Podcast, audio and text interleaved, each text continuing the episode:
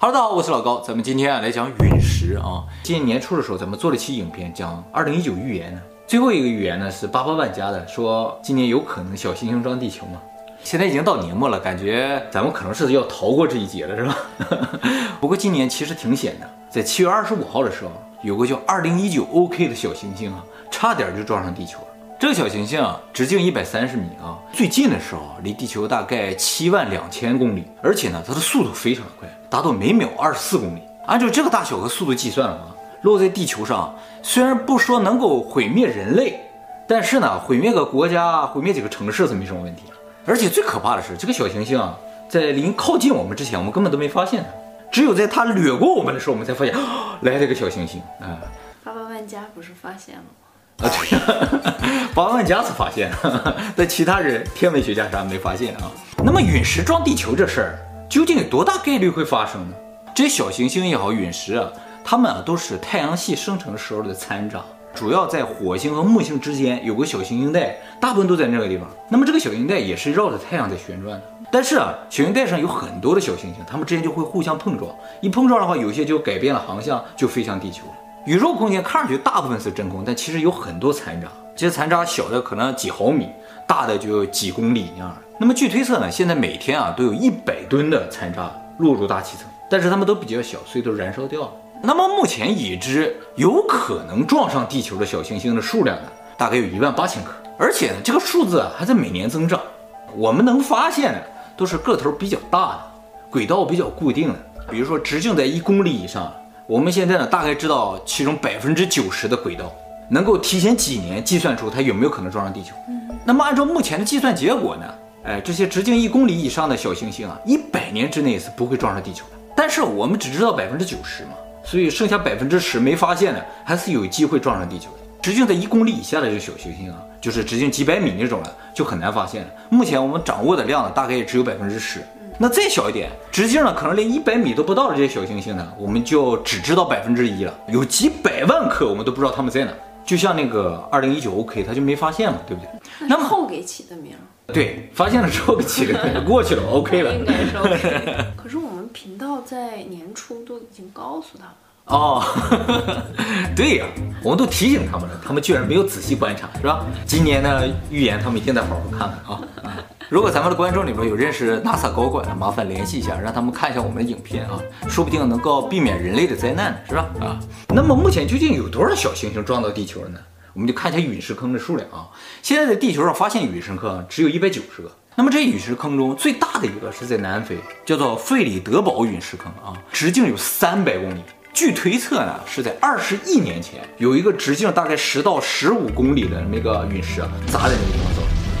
二十亿年前啊，对对对，这个陨石大小跟那个灭绝恐龙那个陨石大小差不多。那么灭绝恐龙那个陨石坑，我们以前介绍过，在墨西哥叫做希克苏鲁伯陨石坑，直径只有一百八十公里啊，也不能说只有了，反正达到了一百八十公里啊。但是这个陨石坑当时产生的能量特别巨大，能量呢相当于广岛原子弹的十亿倍。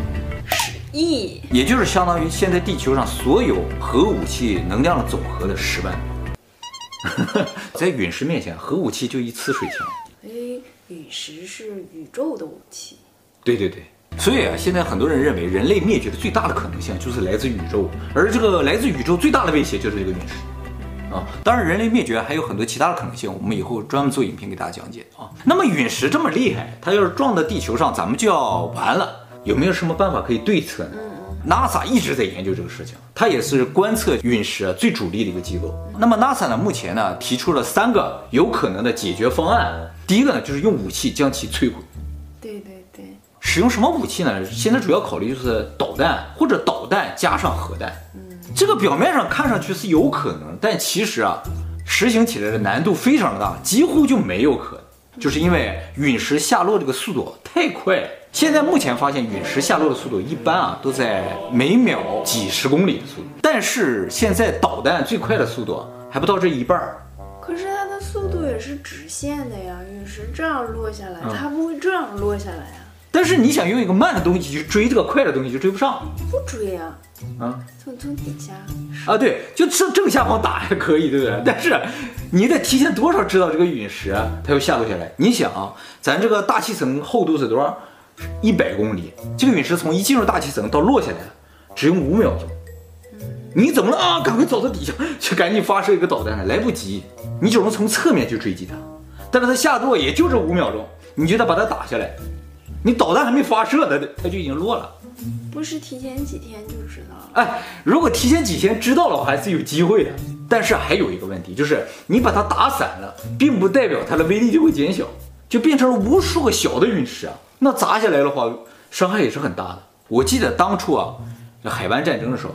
美国就为了拦截一个飞毛腿啊，要发射几百颗爱国者，所以你要拦截一个陨石啊，你得发上万个爱国者，而且为了确定能把它击毁，你还得加上核弹，上万个带核弹的爱国者发出去，地球先毁，是不是？他没拦下来，所以这个几率现在来说是极低的，而且操作起来很困难，必须提前个几个月或者几年知道啊，它在这个地方落，就我搁这架一个。导弹发射器也许有机会。第二个呢，就是改变陨石的轨道。嗯，改变陨石的轨道啊，也分两个阶段。第一个是在宇宙里把它改变轨道，让它压根儿就不撞到地球上。嗯，第二阶段呢，就是它一旦进入大气层呢，就是说肯定会撞到地球上嘛。在这个时候呢，也要改变一下它的轨道，让它比如落到没有人的地方，嗯，海里啊或者南极啊。但是呢，这种解决方案有人提出异议啊，就是说你让它落到海里，不见得它的破坏性就会小。你要引发海啸的话。岂不是很惨？还最好就是能够在宇宙里边把它改变航向。那么在宇宙里怎么才能改变它的航向呢？只有呢，就是用一个重物把它引开。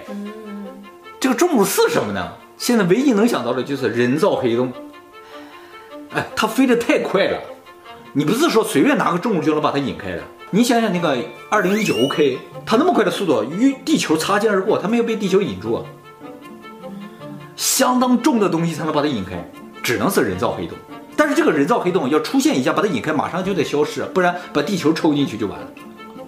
哎，所以这个操作起难度是非常大的。但是好在什么？你可以把它提前摆在它行星的轨道上，哎，提前布置啊、安排啊是比较容易，只是技术实现很难，有点像科幻片了，是吧？啊，人造黑洞吗？其实人造黑洞现在像 CERN 他们也在研究吧，呃，因为想研究时间机器也是需要这个人造黑洞的。所以终究不管什么时候，人类可能能研究出来这个东西。可是，嗯，重力为什么会有重力？哎，问了个非常好的问题啊！这个是所有物理学的一个根基上的一个谜团。以后我们会专门做影片给大家讲解的啊，这个是重点讲解，好吧？哎，今天挖俩坑了啊！那么第三个解决方案呢，就是一个没有办法的办法，就是如果我们能计算出这个陨石下落的地点。和它可能造成的破坏的话，提前把那个地方的人先疏散开，嗯，疏散到其他地方，或者威力太大了，整个地球都没地方躲了，你就只能到地下去。这感觉还可行一些啊，对，就是也有可能嘛，是不是？如果一个很大很大的小行星一定要和地球相撞的话，那我们可能就真的要提前准备开始挖洞啊，或者什么到地底下去住。按照目前 NASA 给出的这三个方案，其实 NASA 只想说一句话，就是没有办法。就算个提前个一两年知道有像毁灭恐龙那种小行星要撞击地球的话，我们的命运和恐龙也不会发生任何变化，一样，我们只能接受。那反过来说，恐龙也不一定不知道小行星要撞地球，只是他接受了这个结果而已。就是我们现在知道我们没有办法，那就不要再研究这个了啊！就是怎么来阻止它，是吧？啊，先研究实验机器吧，也不要去观察它。对呀，研究些有用的。对呀，就没有办法啊。但是。一会儿啊，我们会讲到一个情况，这个事情如果有可能的话，我们真的不需要去研究它。好，那么接下来呢，给大家分析一下近些年来最有名的一个小行星撞地球的这么一个案例啊，就是在二零一三年的时候，俄罗斯发生的，叫做车里亚宾斯克小行星撞击事件啊。那么这个小行星啊，就是没能提前发现，那都落下来才发现，看见了 啊。这个小行星在进入大气层的时候，直径十七米，重量呢达到七千吨，速度呢达到了。五十四倍音速，音速五十四倍音速啊！音速一个单位呢叫一个马赫，叫五十四马赫，或者算成秒的话就是每秒十八公里。这个也是垂直落地面只需要五秒的这种速度。哎，不过这个小行星其实是斜着落下来的，所以在空中滑行的时间更长一点。哎，观赏性的。对对对，没错。那么这个陨石啊，在下落的过程中，在空中解体爆炸了，哎，大部分碎片呢都落到了周围一个湖里边，只有少量的碎片落在地上。所以呢，就没有造成任何人员的死亡，但有一千四百九十一人受伤，还有将近七千栋的房屋受损。哇，那么多啊，就是波及的范围非常的大，但是伤情并不是很严重。哎，那么说这次小行星撞击最幸运的地方也就在这儿，就是它在空中爆炸了。如果没爆炸，就这么一个铁球直接砸到地上的话，后果是不堪设想啊。那么据推算呢，这个陨石在空中爆炸时候的威力啊，大概相当于通古斯大爆炸的几十分之一，但是也相当于几十颗广岛原子弹爆炸。这次空中爆炸呢，也是继通古斯大爆炸之后，地球上最大的一次空中大爆炸。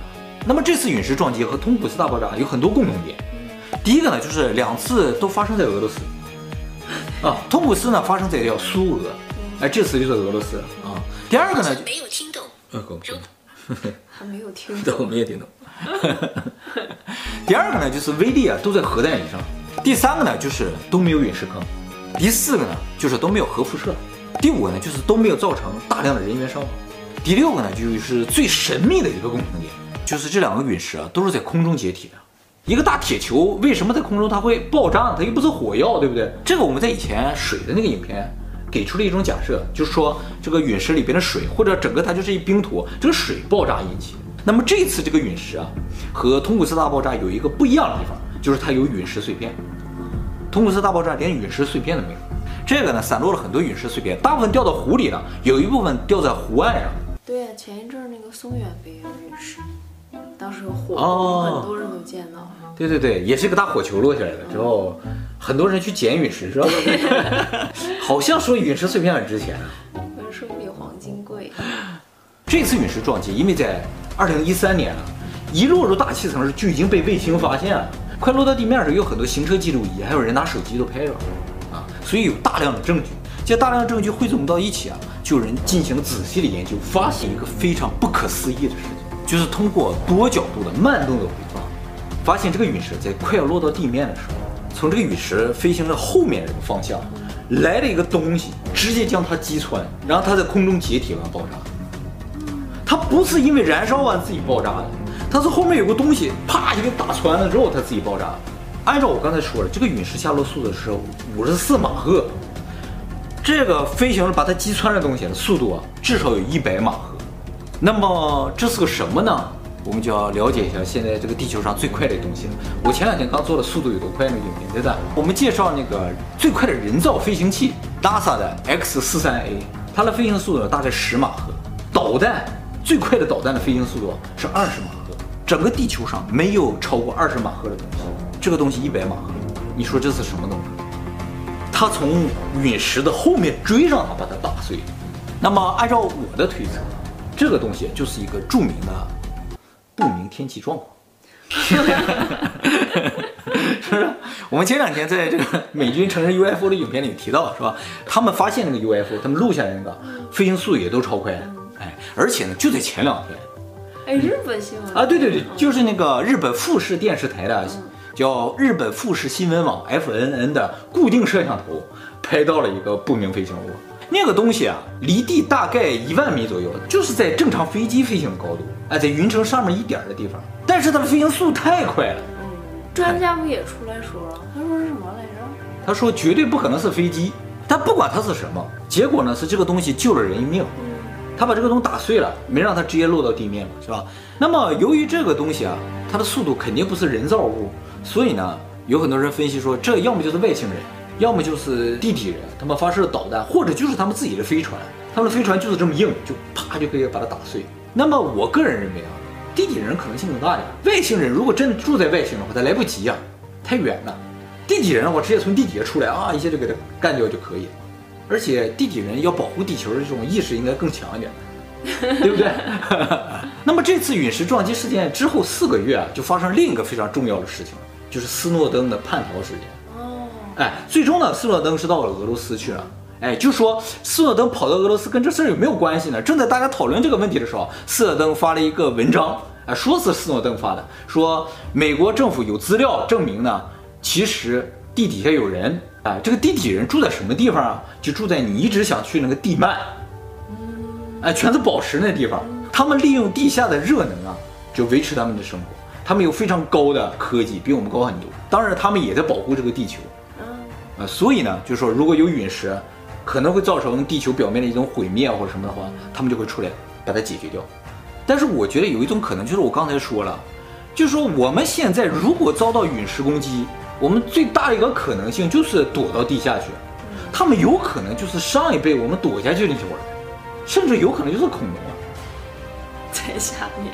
对，有一部分恐龙躲到地下里，有一部分在上面死掉了，变成化石而已。可能不是在上面死掉的，只是死掉的恐龙埋在那儿。啊啊 啊！所以从这个角度来说的话，陨石这个事情有可能还挺乐观，因为有什么东西在保护着我们，你？就不用再去研究，不用再去。对，我们不用操心这事儿，有人帮我们解决。你看，你看看那个月球啊，上面那些陨石坑，你就可以理解，其实啊，这个世界上是有什么东西在保护着我们。所以吧，地球有生命绝非偶然，是有人故意安排的，而且有东西保护着我们。怎么看都很刻意，一点都不自然。嗯，不自然，很假。